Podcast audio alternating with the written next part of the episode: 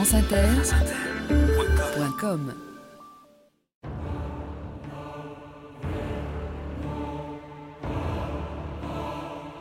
Et j'ai le sentiment positif d'avoir été la première fusée, premier étage d'une fusée euh, qui va en propulser une deuxième qui, je l'espère, atteindra son but. «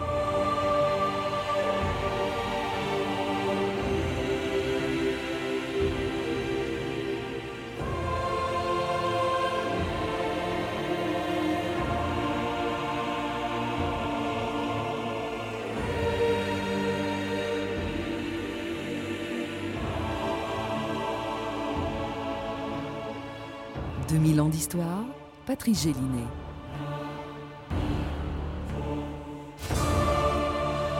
J'ai le sentiment d'avoir été le premier étage d'une fusée qui va en propulser une deuxième. C'est ainsi qu'il y a deux jours, Jean-Marie Le Pen se réjouissait de l'élection de sa fille à la tête du Front National.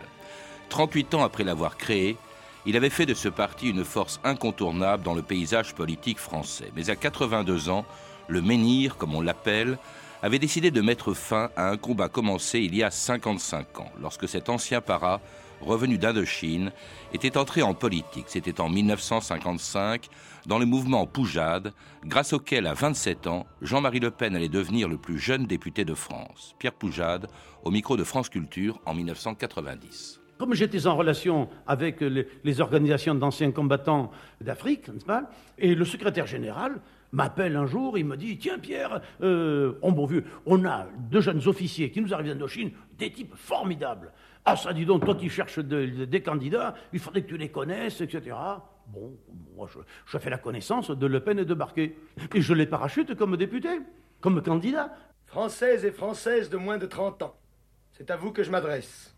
Le mouvement Poujade a voulu précisément que je prenne à 27 ans la tête de sa liste dans le premier secteur de la Seine. Et par ma bouche, il vous dit Par l'union, nous pouvons chasser tous les dirigeants corrompus et incapables. Fraternellement unis, votez tous, Français, le 2 janvier pour les listes présentées par le mouvement Poujade. Et c'était en 1955 le plus vieil enregistrement de la voix de Jean-Marie Le Pen qui vient de transmettre à sa fille la présidence du Front National. Pascal Perrineau, bonjour. Bonjour. Vous êtes professeur à Sciences Po, directeur du CEVIPOF, le Centre d'études de la vie politique française, spécialiste de l'extrême droite, incarné jusqu'à aujourd'hui par Jean-Marie Le Pen, dont je voudrais qu'avec vous on rappelle un peu le, le passé, le parcours politique qui commence, on vient de l'entendre, en 1955, à l'époque il revenait d'Indochine, pour s'engager dans un mouvement qu'on a un peu oublié aujourd'hui, mais qui était en quelque sorte euh, l'équivalent sous la quatrième République de ce qu'était le Front National sous la cinquième. Oui, euh, les thèmes étaient un tout petit peu différents, mais il y avait cependant des thèmes communs. Euh, le mouvement Poujade, né au milieu des années 50, autour d'une volonté des petits commerçants et artisans de protester contre les processus de concentration économique qui étaient à l'œuvre dans le secteur de la distribution. Euh, Pierre Poujade était papetier de Saint-Céret, il était au cœur euh, de ce petit peuple de commerçants et d'artisans qui vivait euh, très mal la concentration économique. Et puis il y avait un deuxième thème, et là on est beaucoup plus proche au fond de thèmes que véhicule le Front National. Nous étions en plein processus de décolonisation, décolonisation en Indochine, décolonisation dans le Maghreb, et il y avait dans la population française toute une partie de cette population qui considérait que, bien voilà, c'était la fin de l'Empire français, c'était une triste affaire, euh, et il ne se résignait pas à ce processus de décolonisation. Et Jean-Marie Le Pen, euh, tout jeune euh, député poujadiste, interviendra beaucoup sur ces thèmes de la nostalgie de l'Empire français. Il avait 27 ans, on vient de l'entendre, né en 1928 dans le Morbihan, fils d'un patron pêcheur, mort en 42, euh, euh, que, disparu en mer en, en 42, si bien qu'il a été pupille de la nation. Il en parlait beaucoup. hein. Est-ce que ça a compté cette jeunesse euh, pour, euh, pour la suite, euh, Pascal Perrineau? Oui, le milieu d'abord. Un- Un milieu breton, de gens durs à la tâche. Sa mère était d'origine de milieu paysan. Son père était issu des travailleurs de la mer. Et c'est un univers, bien sûr, aux valeurs traditionnelles aux certitudes fixes. Et cela marquera le tout jeune Jean-Marie Le Pen qui va connaître tout de même le traumatisme de voir disparaître son père en 1942. Et l'enfant se révèle être très vite un enfant très turbulent.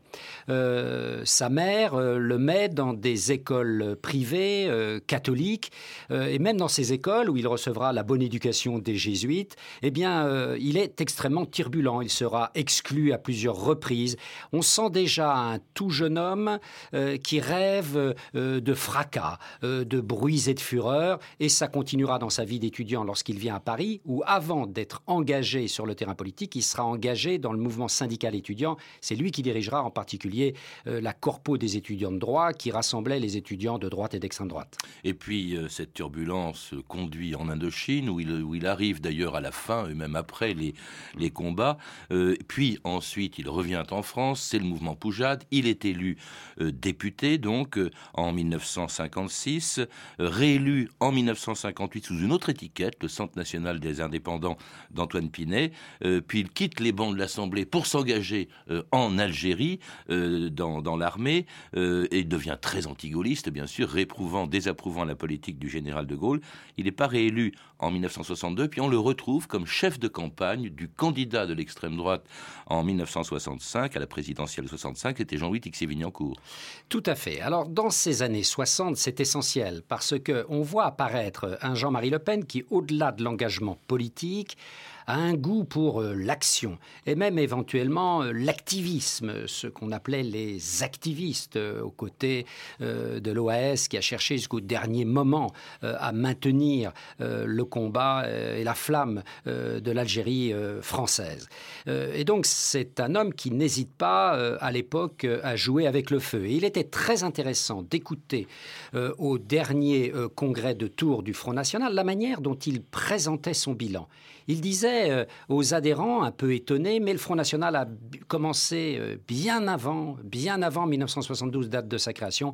Il a commencé avec le Front National des combattants que j'ai créé euh, en 1958, puis le Front National pour l'Algérie française que j'avais créé au début des années 60. On voit comment ces combats autour de l'Algérie française ont été tout à fait fondateurs. Alors cela dit, on n'entend plus parler de lui pendant sept ans après la présidentielle de 65, jusqu'à jusqu'à ce que, euh, en 72, il crée, prend la tête du Front National qui se présentait aux élections législatives. France Inter, Dominique Bomberger, le 3 novembre 1972. L'extrême droite se prépare pour les législatives. Ce soir, le Front National, auquel ont adhéré plusieurs mouvements, organisations comme Ordre Nouveau, vient d'annoncer qu'il présentera 400 candidats aux élections de mars prochain. Jean-Marie Le Pen, le président du Front National, a expliqué à Pascal Delannoy ce que représente ce nouveau parti. Le Front National, c'est l'opposition nationale en action. Et là, très précisément, en action dans le combat électoral. Pour euh, d'abord porter les valeurs politiques dont nous sommes les tenants. Vous êtes de droite nous sommes la droite populaire, la droite sociale, la droite nationale. Ce sont ces, vous voulez, ces trois formes de droite que nous revendiquons. Nous espérons euh, obtenir quelques élus et ceux-là seront nos porte-parole à l'Assemblée. Jean-Marie Le Pen, vous êtes fasciste? Non, si j'étais fasciste, avec la même loyauté que je mets à vous dire que je suis de droite, je vous dirais je suis fasciste. Je ne le suis pas, c'est une constatation. Et c'était Jean-Marie Le Pen en 1972, niant euh, être fasciste, euh, au moment où il crée le, le Front National. Cela dit, il faut peut-être rappeler dans quelles conditions il a été créé et par qui. Parce que si Jean-Marie Le Pen affirme ne pas être fasciste, un certain nombre de ceux qui ont créé le Front National avec lui étaient des nostalgiques de Vichy et même de la collaboration, Pascal Martino. Tout à fait. Euh, Jean-Marie Le Pen avait, c'est vrai, comme vous l'avez dit, quelque peu disparu à la fin des années 60, mais il était resté au cœur de cette galaxie de micro-mouvements, de petites chapelles, euh, de l'extrême droite qui allait de l'extrême droite de type monarchiste à l'extrême droite de type fasciste, en passant par les nostalgiques du combat colonial euh, et les hommes de la, de la droite ultra traditionnelle. Et en 1972, un mouvement qui était un mouvement qu'on peut qualifier qualifié de, néofasciste, le mouvement Ordre Nouveau se posait le problème d'avoir une vitrine présentable. Et Jean-Marie Le Pen, qui était au centre de gravité de ce petit monde, qui n'était pas du tout issu d'Ordre Nouveau, qui en effet n'avait pas appartenu du tout à des mouvements néofascistes, leur a semblé être le leader d'extrême droite le plus capable de rassembler ces morceaux épars, ces petits morceaux épars de, de l'extrême droite d'alors. Et c'est comme ça euh, euh, qu'apparaît euh, le Front National. Et pendant dix ans, il va être à la tête de ce Front National et il va transformer ce petit rassemblement en micro-appareil qui, le moment venu, lui permettra de rencontrer les électeurs. Oui, micro-appareil, mais micro-parti aussi, parce que contrairement à ce qu'attendait de lui le mouvement Ordre Nouveau, qui voulait sortir un peu de cette marginalité dans, laquelle, dans laquelle était l'extrême droite, du fait d'ailleurs de son éparpillement, eh bien, compter sur Jean-Marie Le Pen pour euh, redresser la barre en quelque sorte pour euh, faire en sorte que les résultats électoraux euh, soient meilleurs. Or, c'est pas le cas du tout. Les législatives de 73, à la veille desquelles on a entendu Jean-Marie Le Pen exposer son mouvement, le, Front, le Front National n'obtient, le tout nouveau Front National n'obtient que 1%. À la présidentielle de 74, Le Pen ne fait que 0,8% seulement.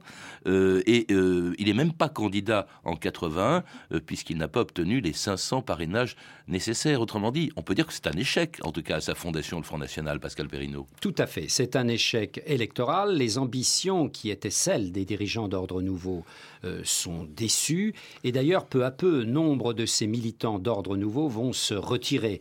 Et un second mouvement euh, va apparaître dans le champ des micro-partis d'extrême droite à l'époque, le Parti des Forces Nouvelles, le PFN. Euh, mais Jean-Marie Le Pen, qui est à la tête de quelques centaines hein, de militants et d'adhérents, va peu à peu transformer ce Front National en un appareil à sa main afin d'avoir le moment venu, au début des années 80, euh, un appareil euh, politique qui soit une structure de soutien pour aller à la rencontre des électeurs. Mais c'est vrai que dans les années 70, ça ne marche pas. La société française n'est pas encore pleinement touchée euh, par la crise économique et financière. les Français n'ont pas incorporé en eux-mêmes cette crise économique et financière. Donc il n'y a pas encore toutes les conditions réunies pour qu'un mouvement protestataire du type du front euh, des années 80 puisse prendre.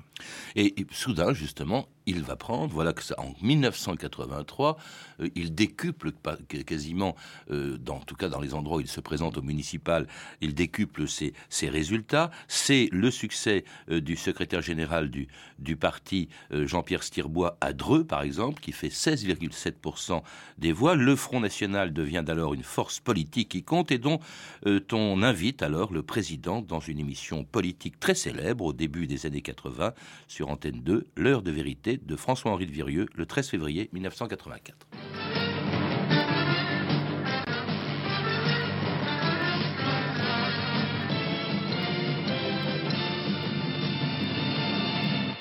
Depuis la fin de la guerre d'Algérie, vous êtes devenu, Monsieur Le Pen, un marginal du jeu politique.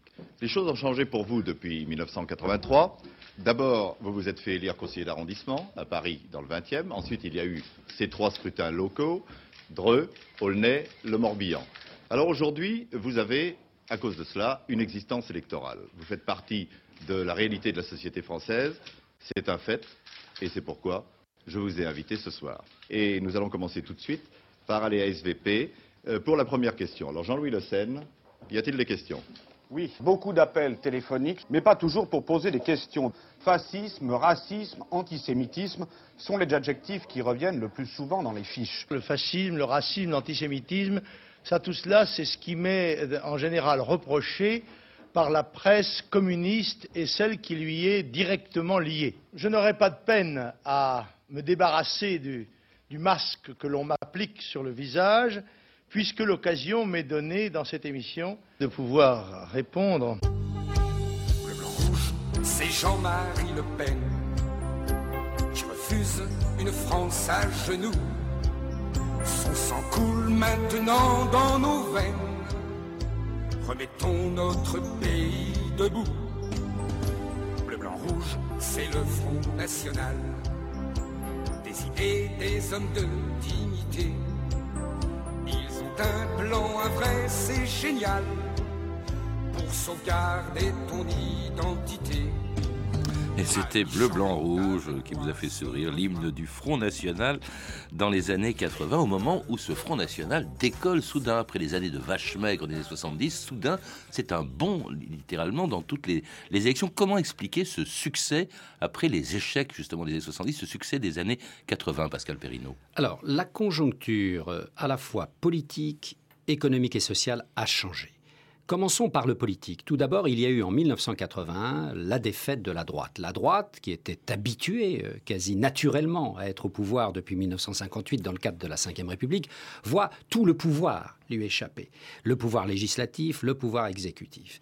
Et toute une partie euh, des électeurs de droite, à l'époque, euh, déçus, déboussolés, vont se tourner vers ce qui, dans l'espace des droites, apparaît comme étant le plus protestataire, le plus véhément dans l'hostilité à la gauche. Ça, c'est un des premiers éléments qui va permettre à Jean-Marie Le Pen d'attirer une partie de la clientèle qui était une clientèle qui se retrouvait plutôt dans la droite modérée. Et puis, la conjoncture euh, économique a changé, euh, la crise.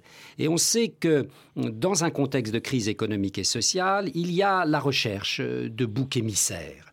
Aux angoisses, aux inquiétudes tout à fait compréhensibles qui touchent les milieux sociaux touchés par la crise. Et l'on va voir à l'époque, fin des années 70, début des années 80, deux thèmes montés dans la société française, deux thèmes qui ne sont absolument pas pris en compte à l'époque, ni par les gouvernements de gauche ni par les gouvernements de droite.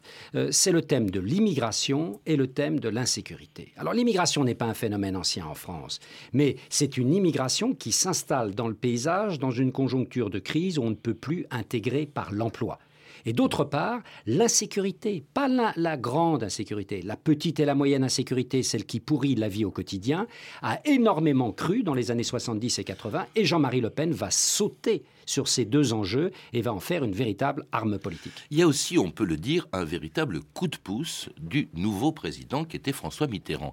François Mitterrand, par exemple, c'est lui qui a insisté pour que Jean-Marie Le Pen, qui était écarté des micros, de toute façon son mouvement n'avait mérité pas euh, d'y arriver euh, jusqu'au début des années 80, mais euh, par exemple, l'heure de vérité, c'est littéralement à la demande de François Mitterrand que François-Éric Virieux a invité Jean-Marie Le Pen. On a l'impression, pourquoi? C'est pour embarrasser, bien sûr, la droite. Bien sûr. Là, il y a en effet, euh, on rentre dans la politique politicienne, mais les petits coups de pouce peuvent être décisifs. Il y a un beau livre d'ailleurs qui a été écrit là-dessus, euh, qui s'appelle La main droite de Dieu, euh, sur les rapports de François Mitterrand avec l'extrême droite de l'époque. Oui, il y a eu une intervention au plus haut niveau du président de la République pour favoriser l'accès aux médias de Jean-Marie Le Pen. Et puis, il y a eu également, quelques années plus tard, la réforme forme euh, du mode de scrutin et de la représentation proportionnelle qui va donner un mode de scrutin susceptible de traduire les 10 et quelques pourcents de suffrages exprimés recueillis par le Front National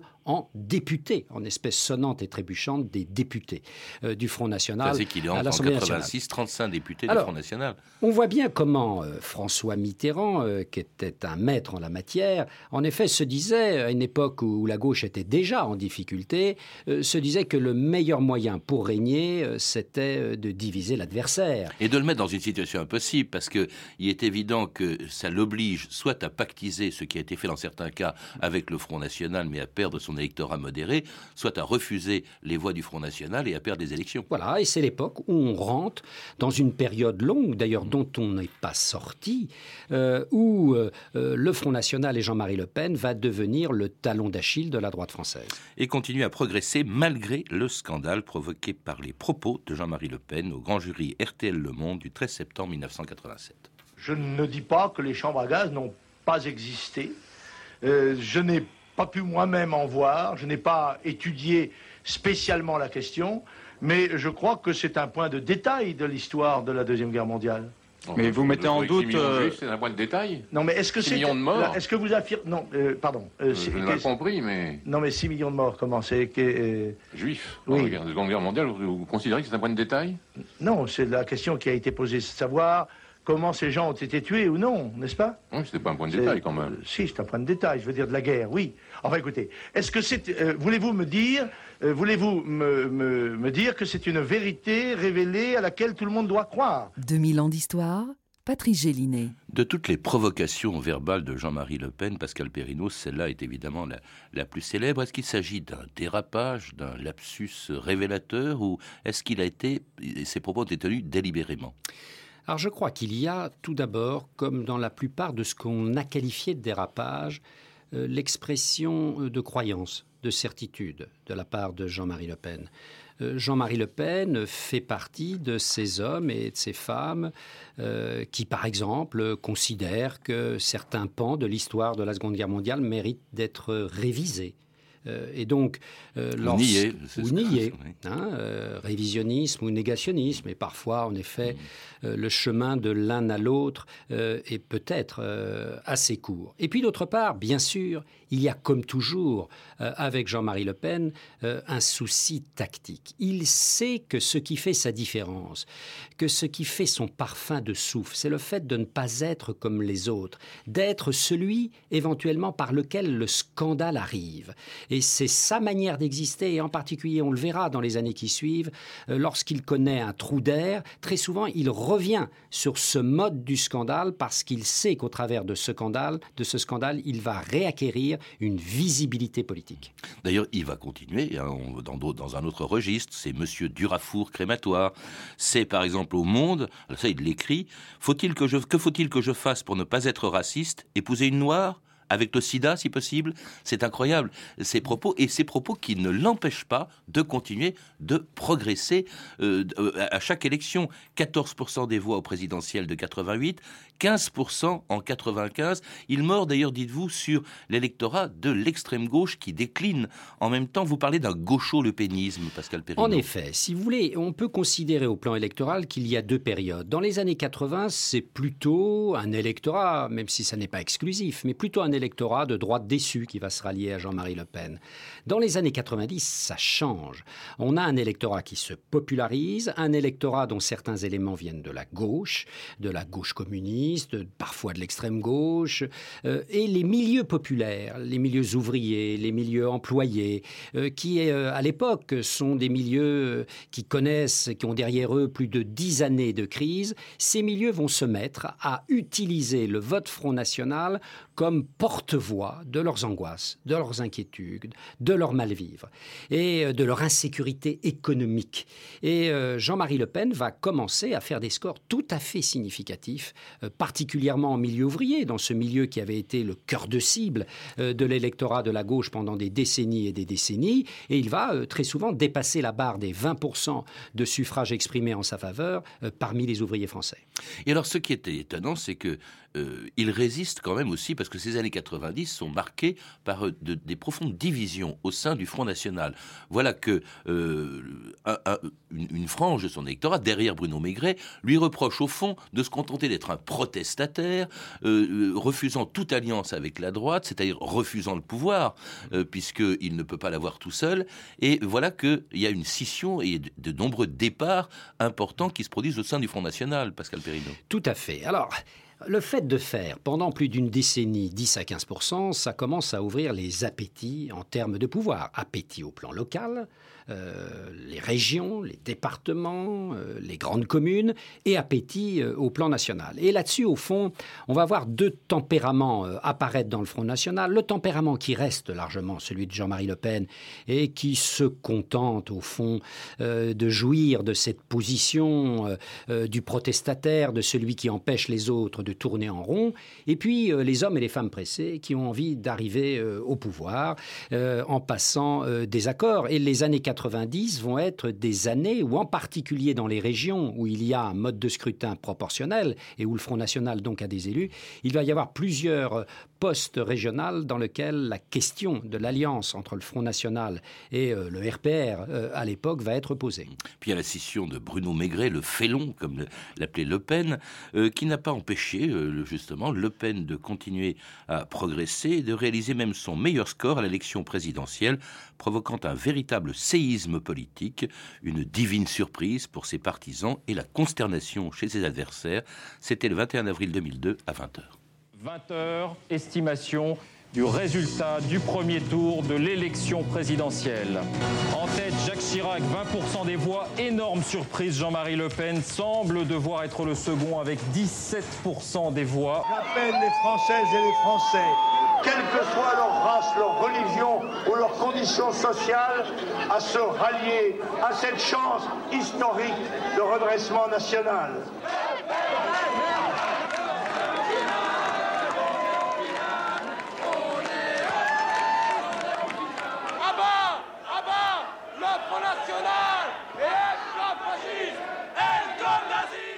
Et c'était le 21 avril 2002, Le Pen arrivant second au premier tour de l'élection présidentielle, derrière Jacques Chirac, mais devant Lionel Jospin, si bien qu'il était au deuxième tour de l'élection. Il y a eu un face-à-face Chirac totalement inattendu.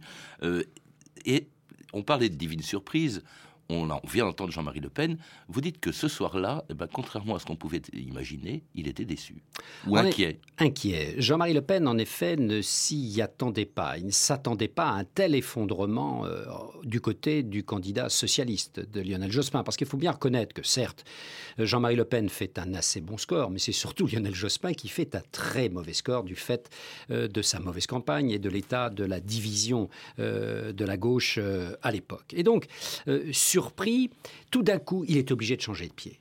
Euh, le protestataire qu'il est, euh, la culture de la revendication, de l'imprécation dont il est euh, porteur, ça ne marche pas parce qu'un second tour, euh, la campagne doit être faite euh, sur le thème ben, je serai président demain euh, avec un tel et un tel autour de tel ou tel programme. Et le Front National n'est absolument pas prêt pour une telle échéance. Et d'ailleurs, la sanction électorale va être redoutable puisque 15 jours après, au second tour, il ne fera même pas un point de plus que son score du premier tour. En fait, il mesure la diabolisation du Front National, diabolisation qu'il a entretenue par ses propos, par ses thèmes de campagne. Et là, peut-être euh, il change de, ton, il change, il, polisse son discours. On sent, enfin pas toujours d'ailleurs, mais euh, on, le sent euh, cette fois-ci, comprenant que pour arriver au pouvoir, eh ben, il faut peut-être faire des concessions. C'est plutôt ce dont sa fille est chargée en réalité, Pascal Perrineau. Alors en effet, avant de devenir présidente. Après 2002, le débat va être euh, relancé sur quel type de parti. Est-ce qu'on se contente toujours d'avoir un parti de type euh, protestataire qui ne cache pas euh, ses origines de droite extrême ou est-ce que l'on opère un lifting? Alors avec la nature, la carrière politique qu'on vient de recruter de Jean-Marie Le Pen, c'était difficile d'assumer cet aggiornamento avec sa fille, une femme d'une autre génération, moins encombrée par les références, en particulier aux années 30, aux années 40, euh, c'est peut-être euh, une tâche plus aisée. C'est au fond la période dans laquelle nous sommes maintenant, aujourd'hui.